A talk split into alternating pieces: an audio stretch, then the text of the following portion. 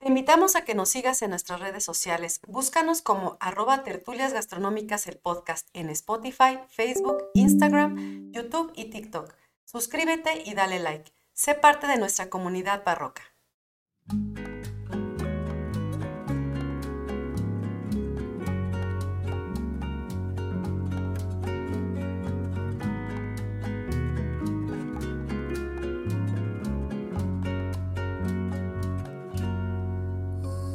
Hola barrocos, bienvenidos a nuestro segundo episodio de Tertulias Gastronómicas, un podcast para hablar de algo que nos gusta mucho, la comida.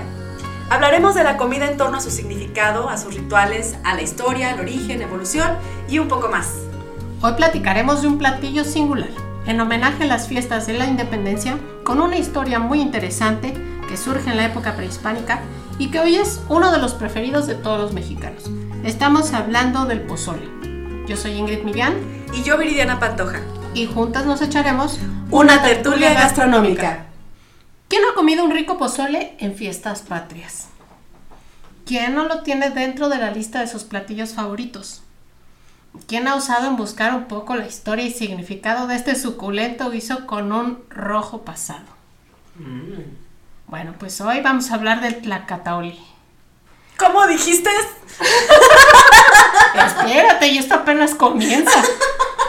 Sí, más fácil era el muli. Pero este se complica. Este platillo es el que actualmente conocemos como pozole. Pero para poder entrar a detalles, tenemos primero que estudiar un poquito y regresarnos a la historia. Y bueno, primero vamos a hablar de un documento bien importante para lo que es la comprensión del pueblo mexica, que se llama la tira de la peregrinación. Ok. Y bueno, vamos a, a hacer un, un pequeño resumen, ¿no? Porque son unas partes de esa tira que nos importan.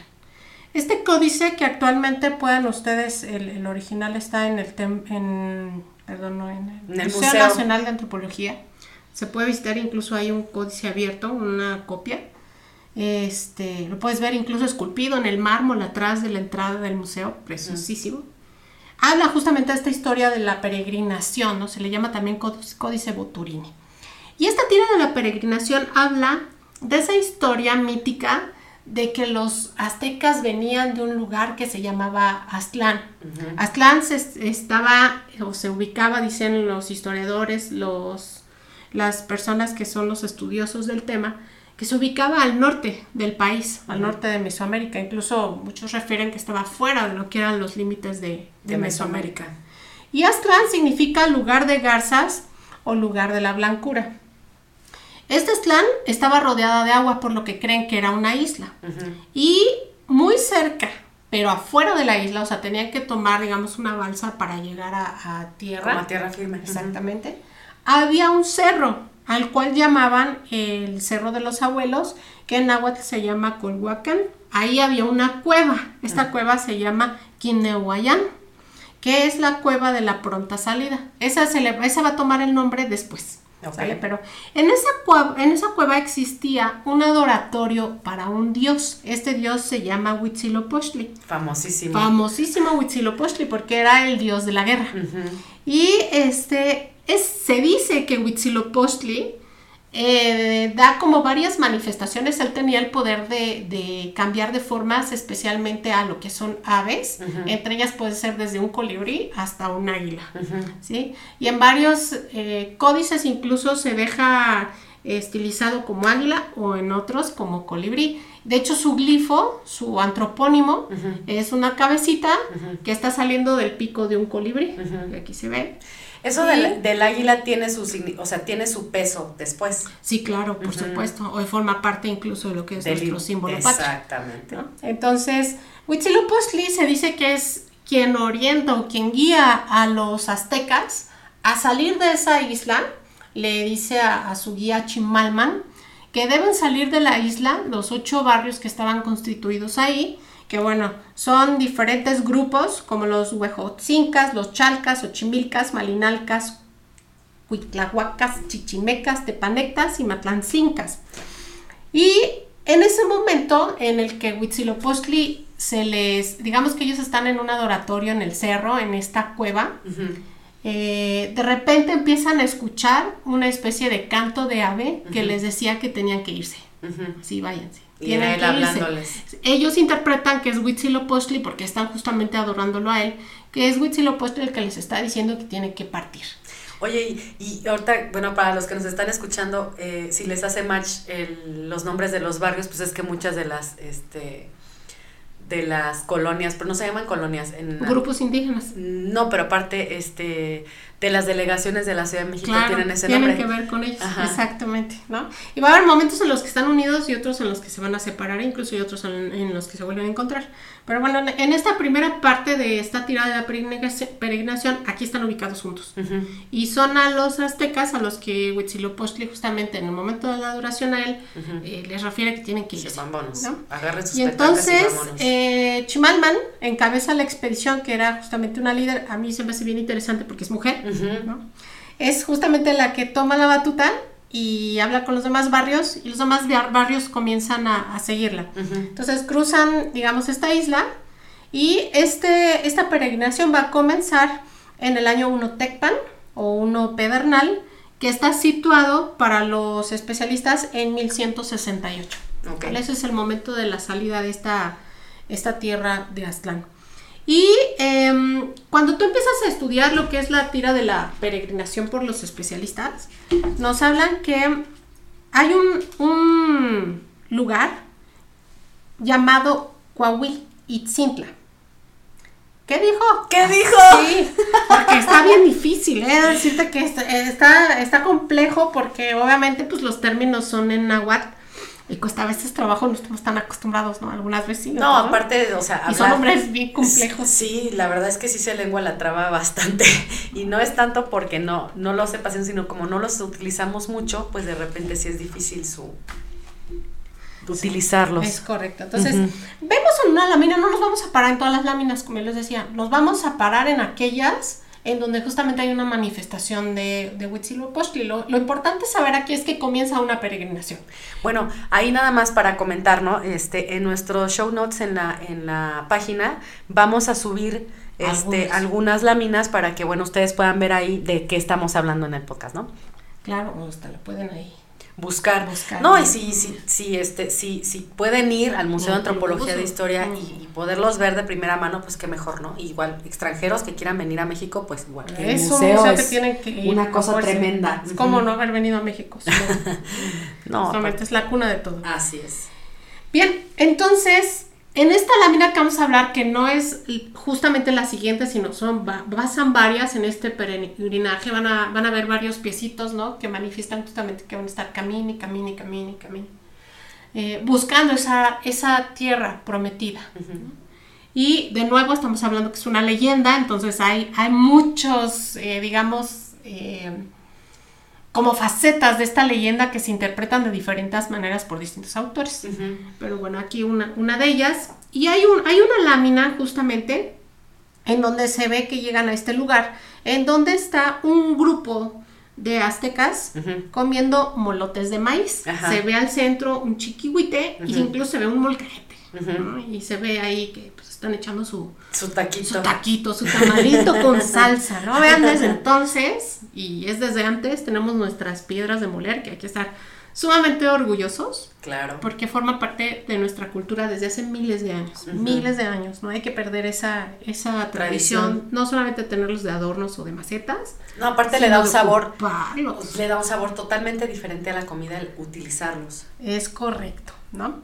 Y entonces, este, vean qué bonito porque ya es una primera representación en torno a lo que es la alimentación. Ya nos está refiriendo qué se está comiendo, en qué momento, en qué posición, están todos sentados en unclillas, ¿sí? cómo se vestían, están en grupo, no están solitos, ¿no? están como todos ahí participando. E incluso tienen la reliquia atrás de, de Huitzilopochtli, o sea, ahí se dice que hay un aposento, ahí está el, el dios reposando. Y bueno, hay un momento importante porque en este momento Huitzilopochtli eh, se va a aparecer y les va a hablar de nuevo, ¿no? Bueno, es que mi amiga está describiendo, porque aquí tenemos, tenemos unas fotografías este, de los códices o del códice que está hablando este, Ingrid.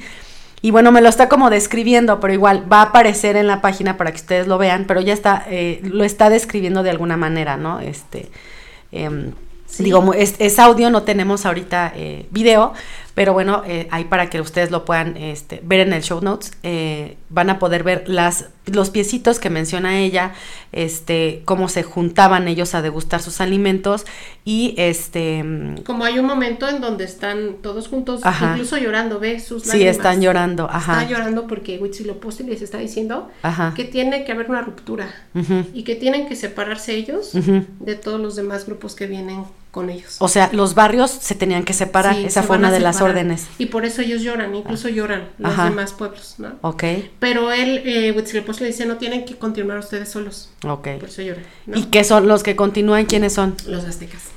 Ok. Ahora, sí es importante porque los siete barrios, de hecho, lo que sucede es, les dicen que tienen que separarse y son los siete barrios los que continúan su, camino.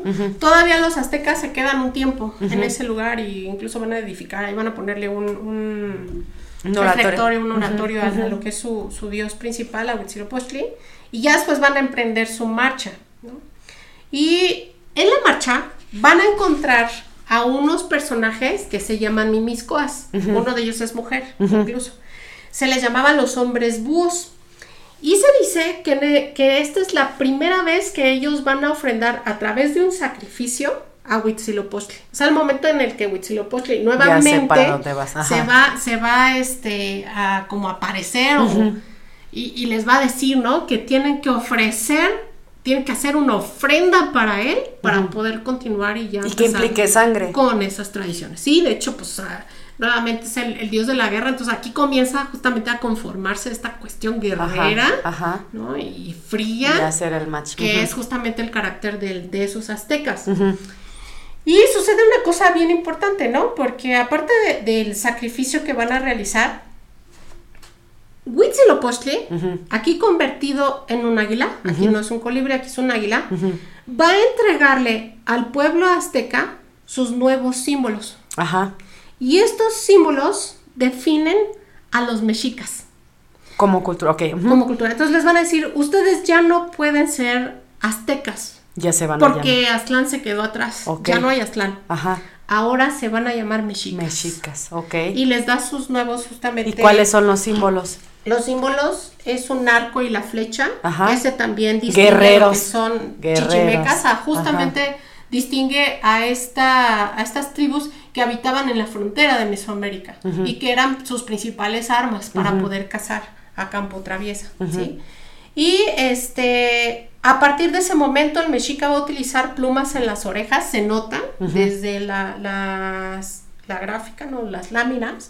A partir de ese momento se van a pintar una línea en la cara que pasa abajo por de los de ojos, ojos y que va a atravesar toda la, toda la cara.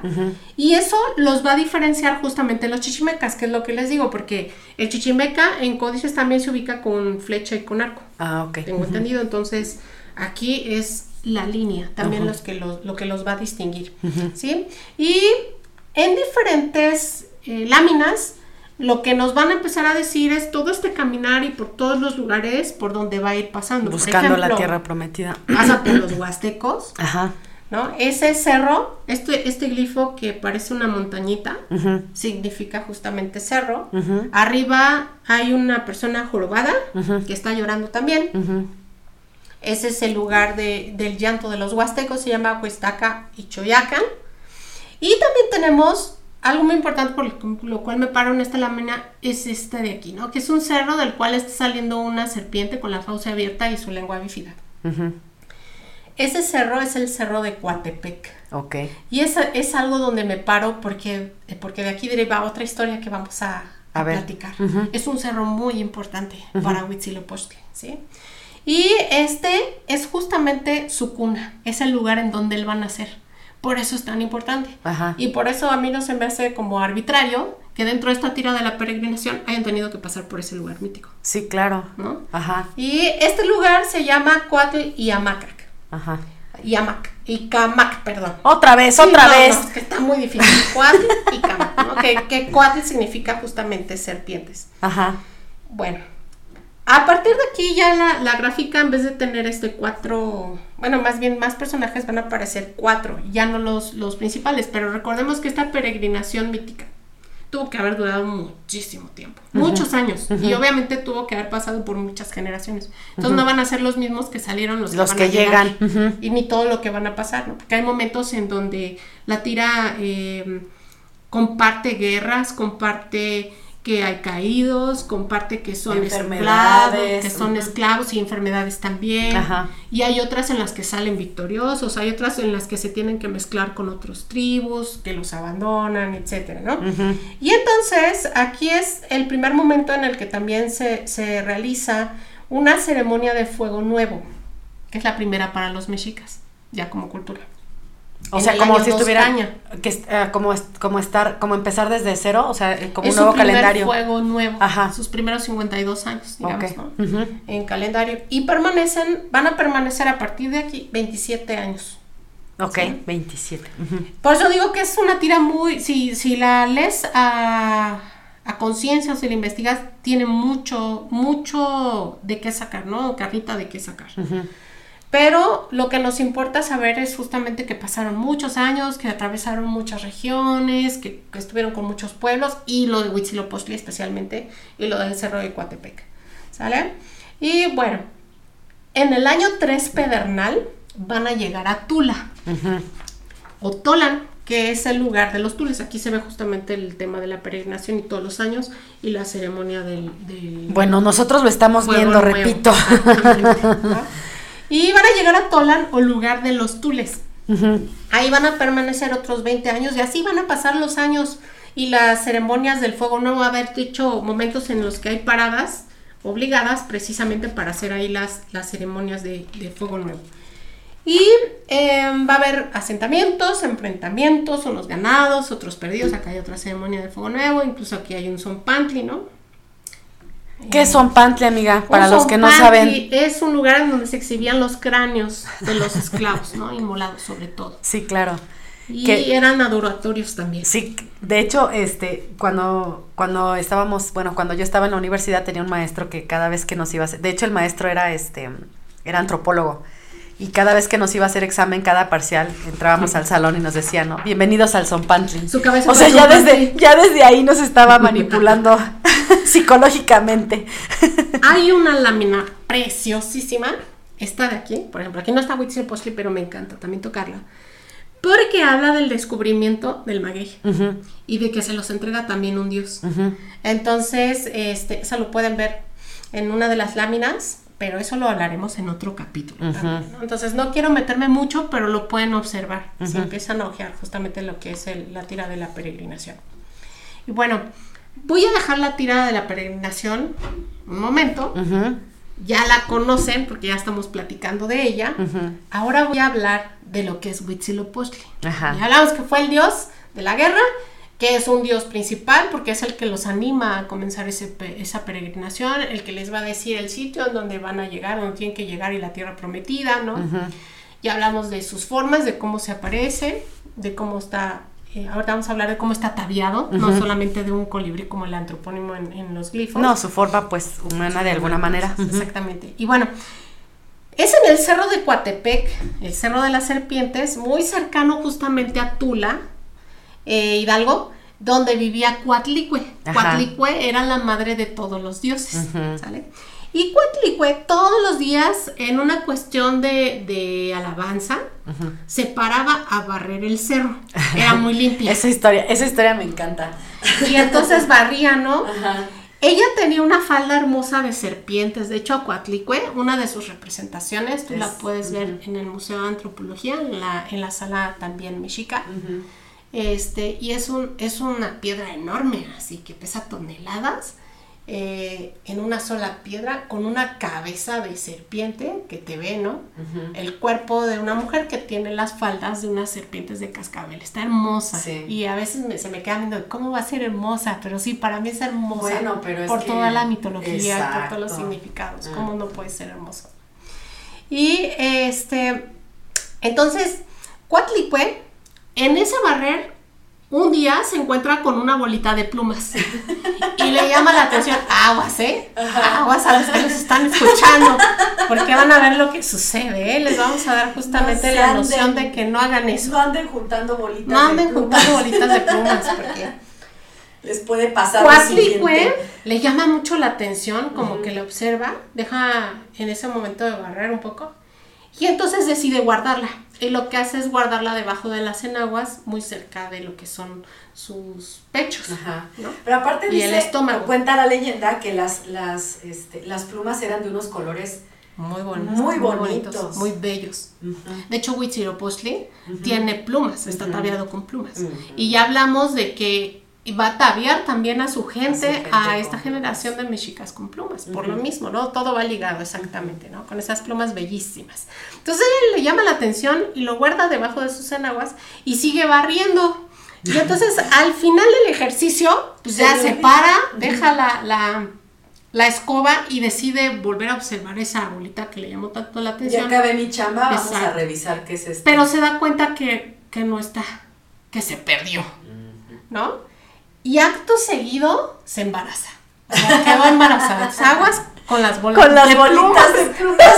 sí, no hagan eso. No las guarden así. Oye, pero en joda, ¿eh? Sí. Entonces, Ese Huitzilopochtli era tremendo. Sí, desde que se, desde que lo engendran, ¿no? Y pasa una cosa, porque una vez que ella queda embarazada, como no se sabe quién es el padre, como en todas las culturas, ¿no? Que hay un problema ahí. Y esa es una de las leyendas, hay muchas, ¿no? Entonces, los hermanos, que se llamaban Sensowitznawa, ¿sale? Y la Coyol Shauki, que era su hermana también. Es una perdida, ¿cómo no sabes quién es el padre de tus hijos? se avergüenzan de su mamá y tienen tanta vergüenza que Coyol Shauki encabeza un complot.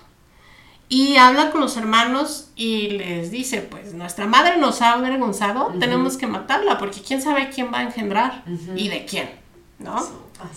Entonces, obviamente todos saben dónde vive, que vive en el Cerro de Coatepec. Ajá. Y por alguna razón, pues hacer la madre de todos los dioses, una voz interior a Coatlicue le decía que sus hijos iban a ir a matarla porque había engendrado justamente un nuevo ser que quién sabe de quién era. Pero al mismo tiempo una voz interior le hablaba para tranquilizarla y le decía, no te preocupes, yo voy a nacer antes y voy a saber qué hacer. O sea, era él hablándole a ella. Era él hablándole a ella. Espérate, carnal. No te me adelantes. Sí, no, le decía, tranquila. Yo voy a saber hacer en el momento, tú tranquila.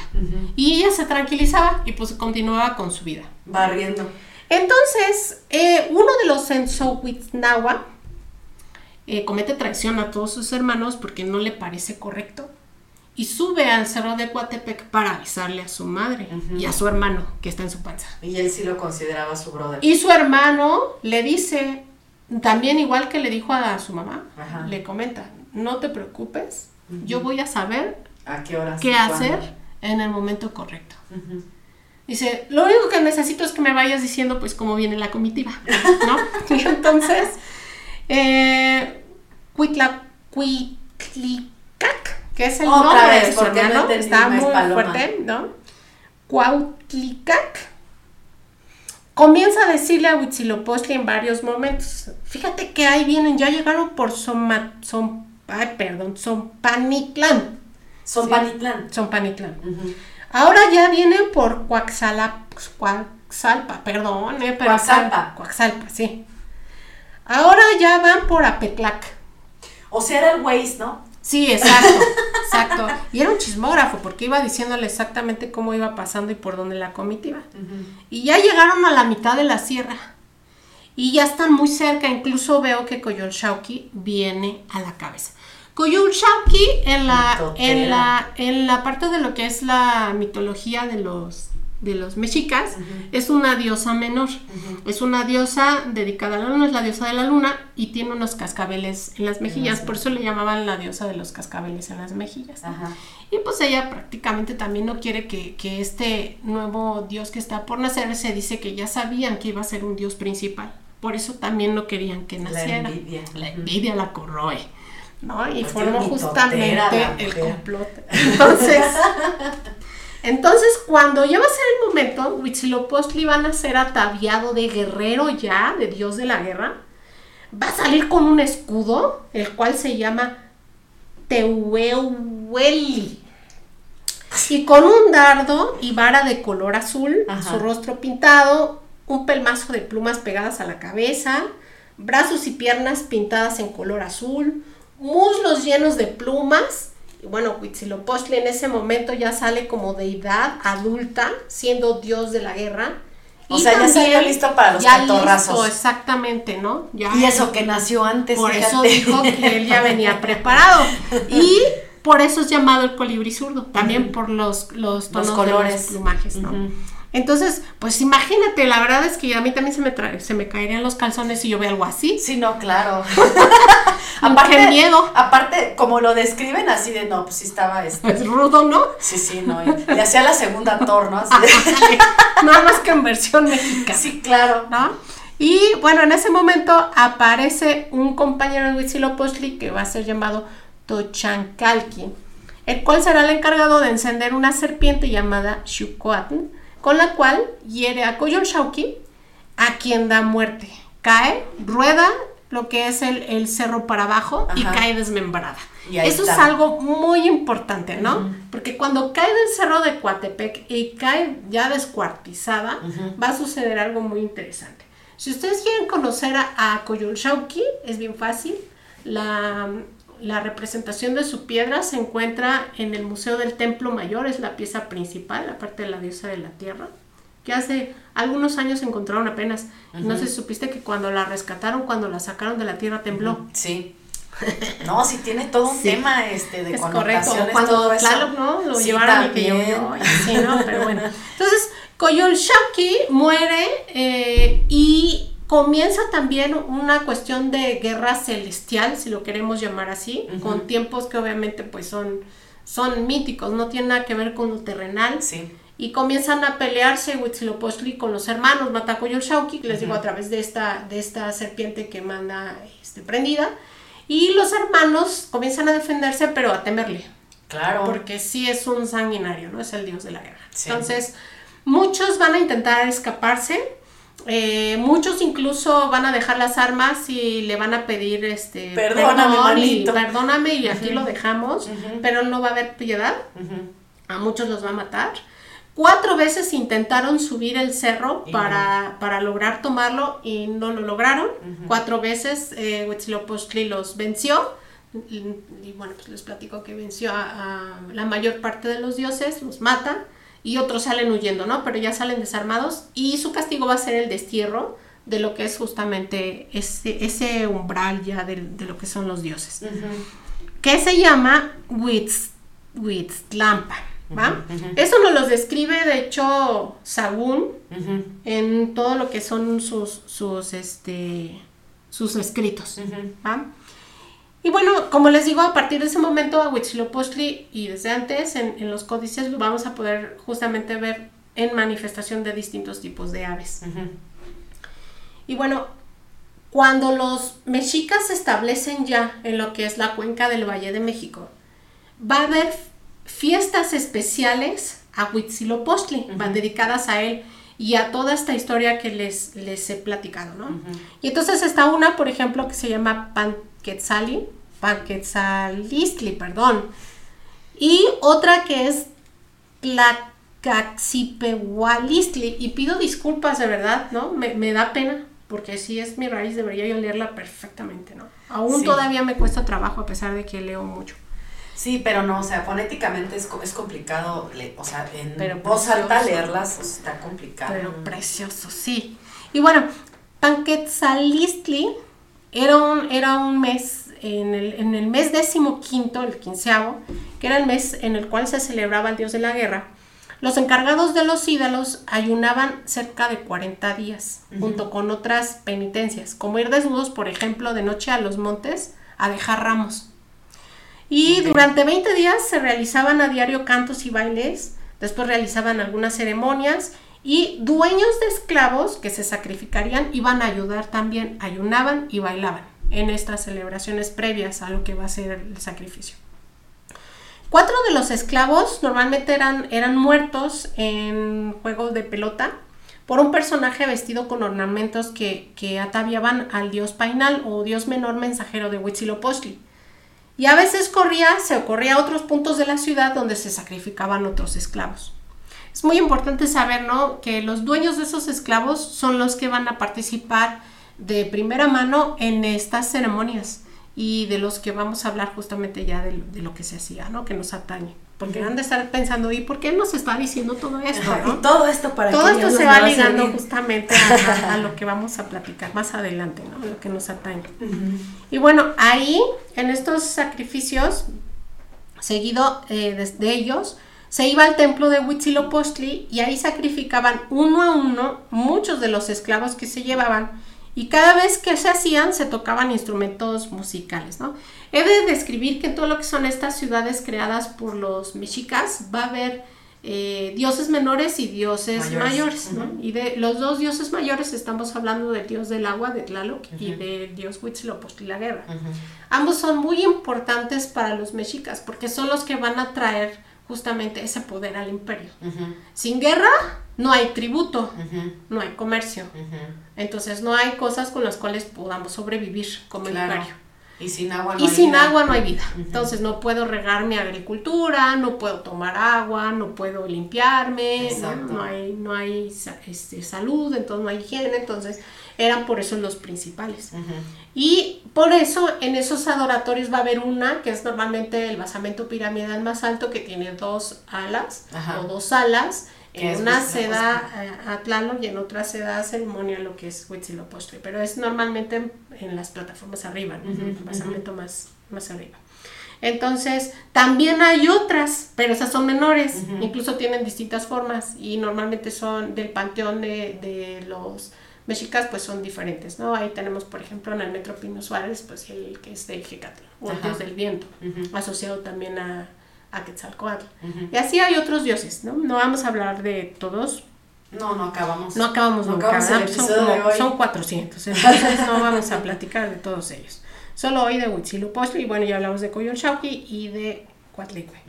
Entonces, es ahí en el, en el templo de, Huitzilopochtli donde existía una piedra y normalmente al esclavo de espaldas a la misma Texcatl dos personajes van a tomar lo de los pies y otros dos de las manos digamos que lo van a como abrir.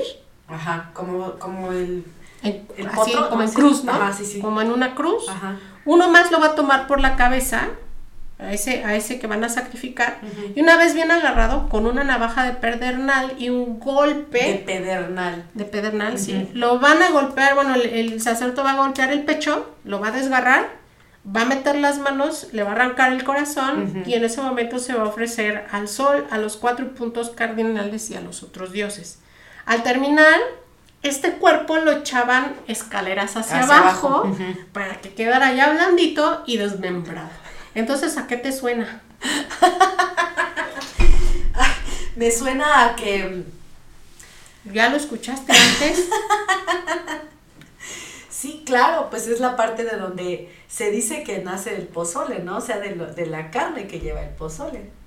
Pero esta ceremonia, de esta, esta cuestión de haces el sacrificio, sacas el corazón, agarras el cuerpo y lo avientas hacia abajo para que quede desmembrado.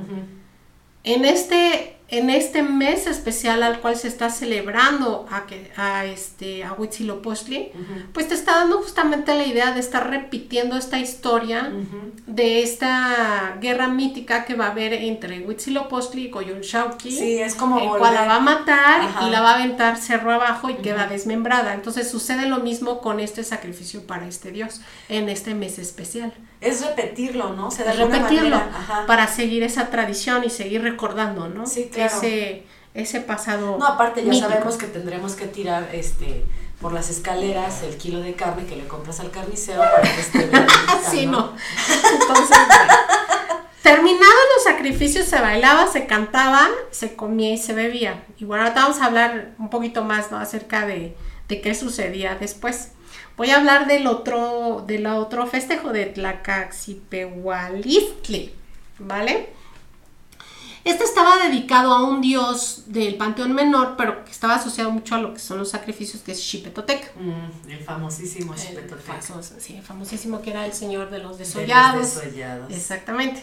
Entonces, normalmente cuando se hacía también esta celebración, también se le daba a Huitzilopochtli, lo que se hacía era desollar el cuerpo del sacrificado, con el cual bailaba un sacerdote, y después colgaban esa piel sobre la representación, que era eh, el dios Xipetotec, ¿no? Por eso se llama el señor de los desollados. Y eh, normalmente aquí los desollaban eh, los, obviamente los, los, sacrificaban, los volvían a aventar gradas hacia abajo y ya en el piso eran desmembrados, descuartizados. Y normalmente siempre un muslo era llevado para la mesa de Moctezuma, que se preparaba de distintas maneras. Uno era un muli. Ajá. ¿sí? Y lo demás se repartía entre parientes del esclavo y principales, o bien el dueño del esclavo. Por eso yo decía que los dueños de los esclavos tenían que hacer penitencia también, porque eran los que estaban ofreciendo el que iba a ser sacrificado. O sea, el canibalismo a todo lo que da. Sí y no, porque sí, por el hecho de comer carne humana, pues pero tiene un significado muy especial. Pero era canibalismo, o sea, de todas Están comiendo hombres, yo lo sé, y es una manera muy cruel de hacerlo, sin embargo, tiene un significado. Sí, no, pues como todas las tradiciones tienen su, tienen su razón de ser, ¿no? Entonces, ¿cómo se, esta, esta carne, pues imagínate, ya cayó gradas abajo, pues ya está bien suavecita la carne. Ya, ya hasta se zafaron los brazos, las piernas, la cabeza, ¿no? O sea, ya está listo para Ya está listo para usarse. Entonces ahí ya nada más rápido lo descuartizaban y de ahí se repartía esa carne, ya les dije, ¿no? Entre los principales, entre la casa de Moctezuma también, para hacer parte del banquete diario que había o de los meses especiales con ese sacrificio. Y este normalmente se cocinaba en un caldo que llevaba granos de maíz, que, al que llamaban ellos tlacataoli y chile, ¿no? Entonces, ¿A qué te suena? Ahora sí. A pozole. A pozole. estamos hablando justamente que el tlacataoli es el, el, antecedente de nuestro actual pozole.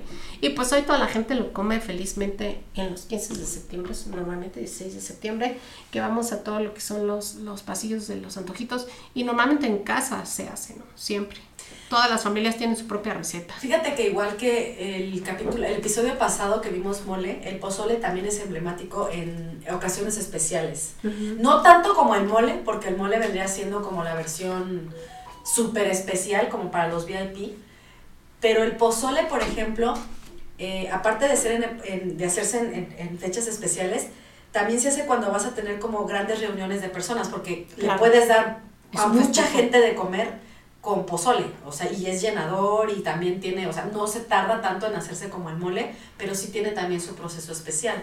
Sobre todo cuando lo haces desde cero, ¿no? Porque ahora las mujeres ya somos un poco más, pues no voy a decir flojas porque tenemos muchas cosas que hacer y ya la, la modernidad no lo ha permitido, ¿no? Pero por ejemplo, ya el grano lo compras. Pasos. Sí, claro, el grano lo compras ya semi cocido, precocido, ya no tienes que hacer el proceso de nixtamalización porque ya se ya te lo Y lo venden enlatado. Sí, claro, y, es, y pues ya está de volada, ¿no? Pero sí, sí tiene su connotación especial. Así escuchamos también varias crónicas. Está, por ejemplo, Bernal Díaz del Castillo. Hay un, hay un, en uno de sus este, crónicas nos está diciendo, oí decir que le solían guisar carnes de muchachos de poca edad y como tenían tantas diversidades de guisados y de tantas cosas, no lo echábamos de ver si era carne humana o de otras cosas. Igual que hoy, amiga. sí, como los tacos. Como los tacos. Más sé que ciertamente que desde que nuestro capitán le reprendía el sacrificio y de comer la carne humana, desde entonces mandó que no le guisasen tal manjar. O sea, está describiendo que a Moctezuma le, le, dijeron, no está mal que sacrifiquen y mucho peor que, se lo, te lo comas. Ajá. Entonces, no hay que hacer eso y este ya no sacrifiquen más y muchos incluso muchos platillos que van a ser asociados a estos rituales van a desaparecer. El pozole mágicamente continúa y continúa porque también por ahí cuentan, ¿no? Que algunos que llegaron a probar sin saber que era carne humana y que después lo prohibieron, Ajá una de las primeras carnes que llega a la Nueva España con los españoles son los cerdos. El cerdo, ajá. Y los cerdos, eh, al momento de cocinarse, dicen que tienen un sabor muy parecido a lo que es el humano. Eso dicen. A mí no me consta. Bueno, que yo sepa, no he comido No, pues es que no, no, nos ha tocado toda, bueno, que sepamos, ¿no? Pero sí, por ejemplo, de hecho, este, eh, sí, dicen que el cerdo en, en fisiología, fisionomía o no, fisiología, o filo, ay, bueno, que son... Son para investigaciones, son similares. Son muy similares, los, huesos, los órganos, exactamente. Digo, hay gente que, que también es similar por fuera, ¿no? y por cómo come. Es correcto. y por cómo duerme también, ¿no? Este, y bueno, eh, hay otra, por ejemplo, que dice a Moctezuma, quien comía de vez en cuando algún bebé recién nacido al horno, le reservaba también el muslo del esclavo del día. Y hay otra por ahí que dice, Sagún menciona dos platillos ceremoniales hechos con carne humana. Una sopa de flor de calabaza sin sal ni chile, como símbolo de penitencia, y un caldo hecho, un caldo hecho a base de maíz cacahuacintle, cuya cocción lo hace reventar con trozos de esclavo inmolado. El guiso se llama tlacatoli, un antepasado de lo que hoy justamente es lo que estamos hablando, ¿no? El pozole cuya receta obviamente va a ser este cambiada de lo que es la carne humana a lo que es la carne de cerdo. y bueno, hoy ya lo encontramos hasta de vegetariano, exactamente, ¿no? y hasta de trigo, ya ni siquiera de maíz. ¿No? O la versión, por ejemplo, la gallinita pinta que hasta lleva frijol y lleva a veces otros cereales. Entonces, el pozole ha evolucionado en cosas bien interesantes. Y como platicábamos en el podcast anterior, incluso el pozole, el, si analizas el pozole verde, es la mezcla del mole verde con lo que es el, el, caldo del pozole, pues es ese verde. Entonces, es bien interesante estudiarlo porque también es un platillo barroco, hoy, el que ya conocemos. Sí. Que tiene muchísimos ingredientes, se va haciendo más complejo cada vez, ¿no? Y, obviamente igual. ya no lleva humanos, le va a ser do pollo o no lo lleva, pero nace de ese antecedente, ¿no? Directamente. Entonces, el pozole, según lo define la, la RAE, la Real Academia Española, es un guiso de maíz tierno, carne y chile con mucho caldo. Y la palabra náhuatl es pozoli, que significa pozole o espumoso, según el gran diccionario náhuatl y según la Secretaría de Agricultura y Desarrollo Rural. Entonces es una sopa de gran tamaño que contiene cerdo, porciones generosas de maíz de cocido y reventado según Muñoz Zurita también. hay varios significados y ya con esos nos vamos dando justamente como la referencia de lo que es el pozole. Es, caldoso, tiene maíz normalmente, que va reventado, que lleva normalmente carne y que normalmente el maíz es tierno, ¿no? Digo que ahí mencionas Chile, por ejemplo, ¿no? Que, y, bueno, ya en la actualidad me imagino que es el pozole rojo. Sí, pero puede haberlo blanco. Y ahí, ahí si, si te acuerdas, en estas menciones que di, no todos llevan chile. No, de hecho el blanco pues no lleva chile. ¿No?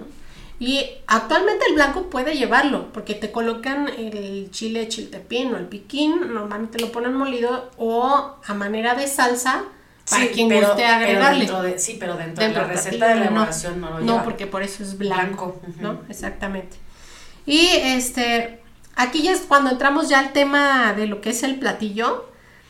El mismo Ricardo Muñoz Zurita refiere que en esta evolución para el siglo XVIII había un, hay una visita en el prelado de donde se visitaba en la ciudad de Chilepa Guerrero y entre varios pueblos decidieron cocinar mucho grano de maíz para hacer mucha tortilla.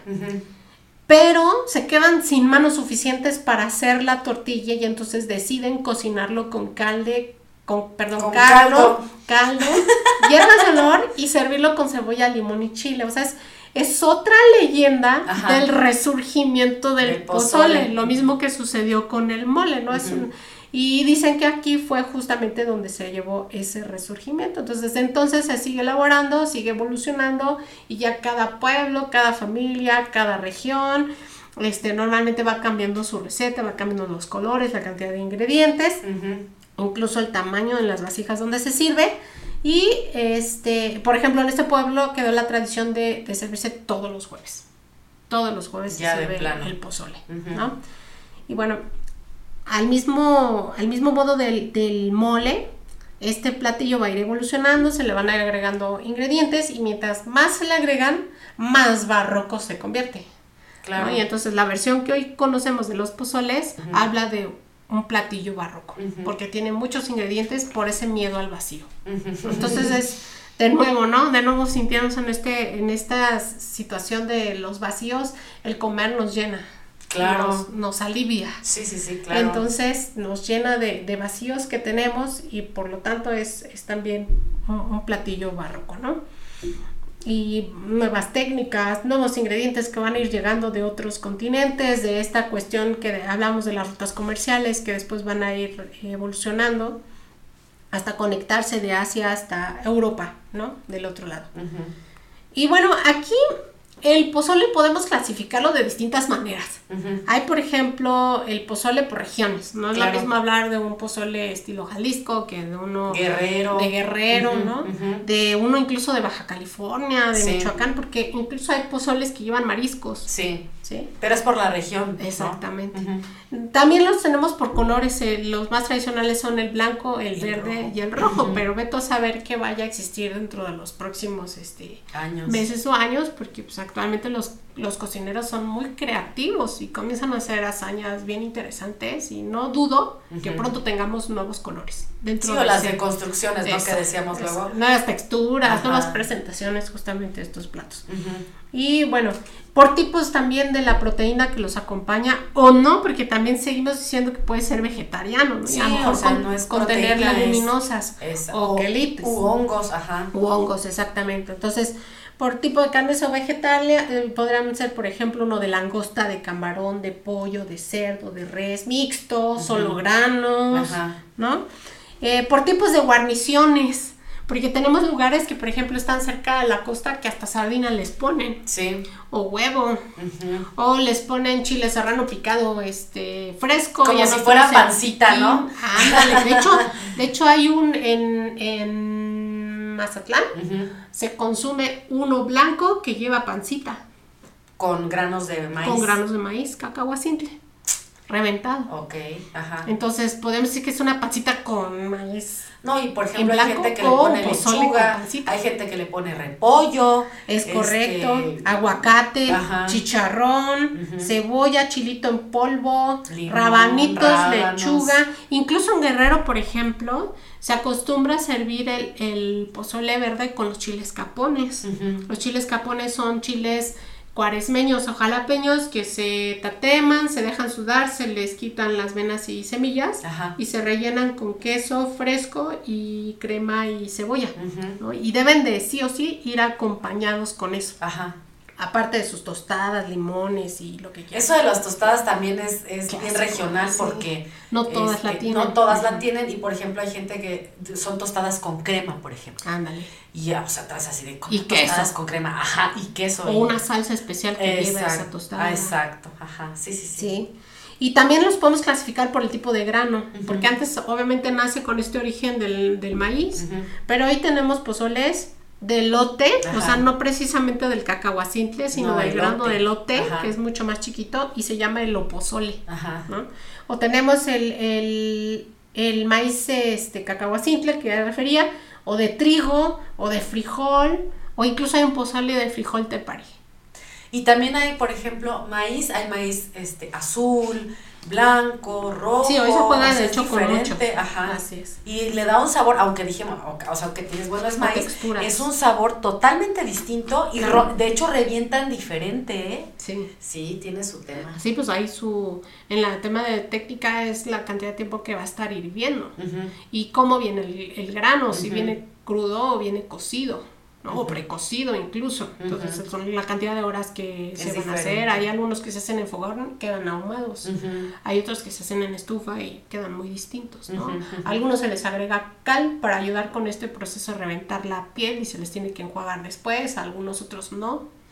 Entonces sí, va, va, cambiando muchísimo. Y hablo incluso yo de, de, de pozoles exóticos, como un pozole mixteco, que ese, ese es un pozole blanco, que lleva cerdo, pero por ejemplo lleva hierba santa y se mezcla con mole colorado. ¿Hierba santa? ¿Pozole? Así es. Y tenemos el pozole de langosta. Ok. Que está hecho en Baja California Sur y es de color verde. Y tenemos el la gallinita pinta que te decía o el pozol pobre, que lleva res, frijol y maíz, que de pobre no tiene nada. No, pues claro que no. Y el pozole de camarón en Nayarit. O el guacabaqui de los yaqui y los mayos que lleva machaca, garbanzo, elote, calabaza, ejote y caldo. Ok. O alguna vez hubo un pozole en la sierra de Atoyac, en Guerrero, con carne de cotorra, que hoy ya está desaparecido. Sí, porque pues no, ya no existe. Otra es el de mascuta, que lleva frijoles, maíz rojo, cilantro y chile del lago de Pátzcuaro. Y se realiza en julio en las fiestas de Santiago. Entonces también hablamos de que hay pozoles por temporada y que solo en ciertos momentos rituales se siguen ocupando, como fue en su pasado. En Cápula, Michoacán, hay un pozole batido, el maíz rojo, que se hierve ocho horas y debe estarse batiendo, de ahí su nombre, estarlo moviendo, moviendo, moviendo para que no se pegue. Y el cual lleva chile puya molido en metate con maíz, ¿no? Para que también tome una cuestión de, de espeso. Por eso se llama batido. Tenemos el pozole tepari de Sonora y lleva este frijolito que es endémico de esta región con colita de res chile ancho, ajo, orégano, sal y vinagre. Entonces hay también de pozoles a pozoles. Y hay una infinidad de recetas. Y si eso todavía le sumas, cada familia le pone, le quita algo para mejorarlo, pues todavía se hace mucho más complejo. Ya se me tocó, mira, estoy saliendo. Sí, también yo se me subo la boca. De hecho, saliendo ahorita nos vamos a hacer, a hacer, nos vamos a comprar un pozolito. Va. En fin, que se lo puedes encontrar donde sea, ¿eh? O sea, hasta lata te digo, ya nomás lo mejoras. No, sí, pero por o en las pozolerías. Ya, ya, no tienes tiempo y pues, digo, no va a ser el mismo sabor porque obviamente es comercial y tal, pero lo puedes encontrar en cualquier lado. Te vas a un mercadito así, este, en Colonia Popular y ahí vas a encontrar pozole. De hecho, justamente con eso quiero cerrar, ¿no? El pozole como plato emblema es tan importante en la comida de México que hoy existen establecimientos especializados en hacer pozole. Se llaman pozolerías, ¿no? Y entonces tú ya sabes que vas a encontrar ahí, ¿no? Pueden vender otra cosa, pero ya sabes que vas por un pozole. Es raro el que va por un pozole y no come pozole. Sale con Sale comiendo un tamal o otra cosa, ¿no? Los hay, porque a lo mejor van acompañando a, otros que sí gustan del pozole y a lo mejor esa persona o no puede o no quiere comer pozole y es que por es, eso hay es una pesado alternativa. también, es pesado el pozole, o sea, eh, digerirlo es Sobre todo si no tema. se floreó bien. Sí, claro. O si dejaron cal en el agua o Sí, sí, sí. Entonces sí, y sí, depende del cárnico con el que está hecho, sí, es un platillo complejo, sigue siendo barroco, por lo tanto, pues obviamente no es cualquier cosa lo que le estás metiendo. Es barroco pues, hacerlo, pero también es barroco deshacerlo. Sí, exacto. Y bueno, otro dato interesante es que México produjo 24 mil toneladas de maíz para pozole en el 2021, siendo sus principales productores el Estado de México, Morelos y Puebla, según la jornada. Y Ahí bueno, el dato, el sí. pozole es un emblema que no puede faltar en las fiestas patrias que nos recuerdan justo el momento de la cosecha del maíz. Entonces, también refiere hoy a una tradición de comerlo, no solamente por un tema histórico, sino porque es el momento de comerlo, porque es justo cuando está saliendo ahorita del campo, ¿no?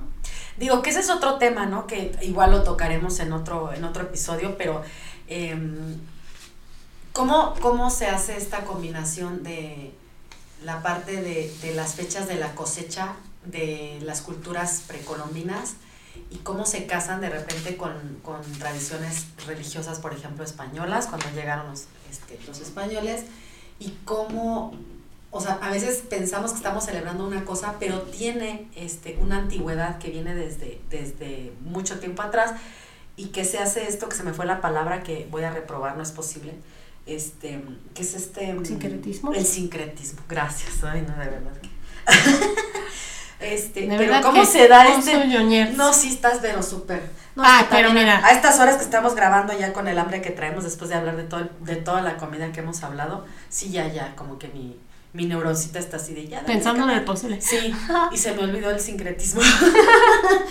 pero ese es tema para otro, para otro episodio, ¿no? Claro, de, los este, sincretismos de en los la sincretismos en la comida. Y no solo en la comida, sino también en la parte este, de las tradiciones.